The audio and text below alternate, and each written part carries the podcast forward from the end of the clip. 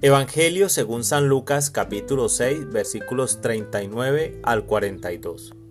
En aquel tiempo Jesús propuso a sus discípulos este ejemplo.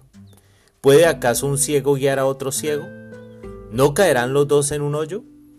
El discípulo no es superior a su maestro, pero cuando termine su aprendizaje será como su maestro. ¿Por qué ves la paja en el ojo de tu hermano y no la viga que llevas en el tuyo? ¿Cómo te atreves a decirle a tu hermano, déjame quitarte la paja que llevas en el ojo, si no adviertes la viga que llevas en el tuyo? Hipócrita, saca primero la viga que llevas en tu ojo, y entonces podrás ver, para sacar la paja del ojo de tu hermano. Palabra del Señor.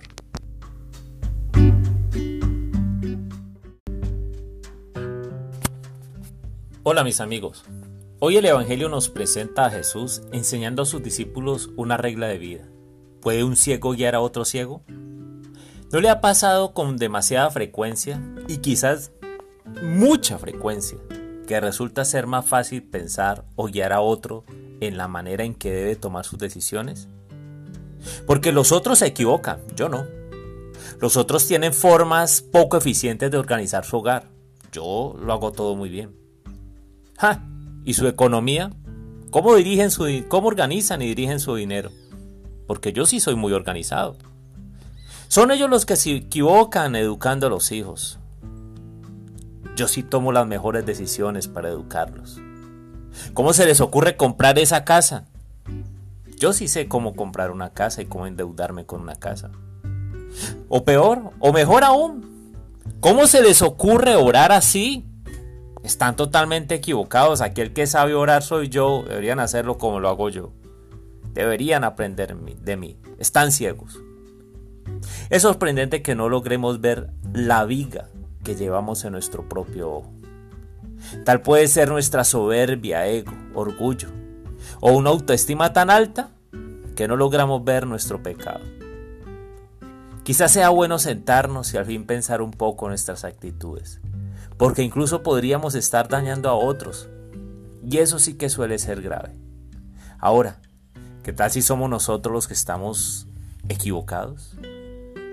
Debemos pedir discernimiento al Espíritu Santo. No sea que nos estrellemos contra un gran muro y el golpe puede ser muy grande. Y todo porque pensábamos que no estábamos ciegos.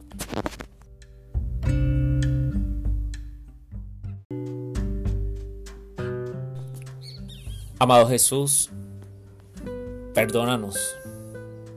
Estamos actuando como ciegos.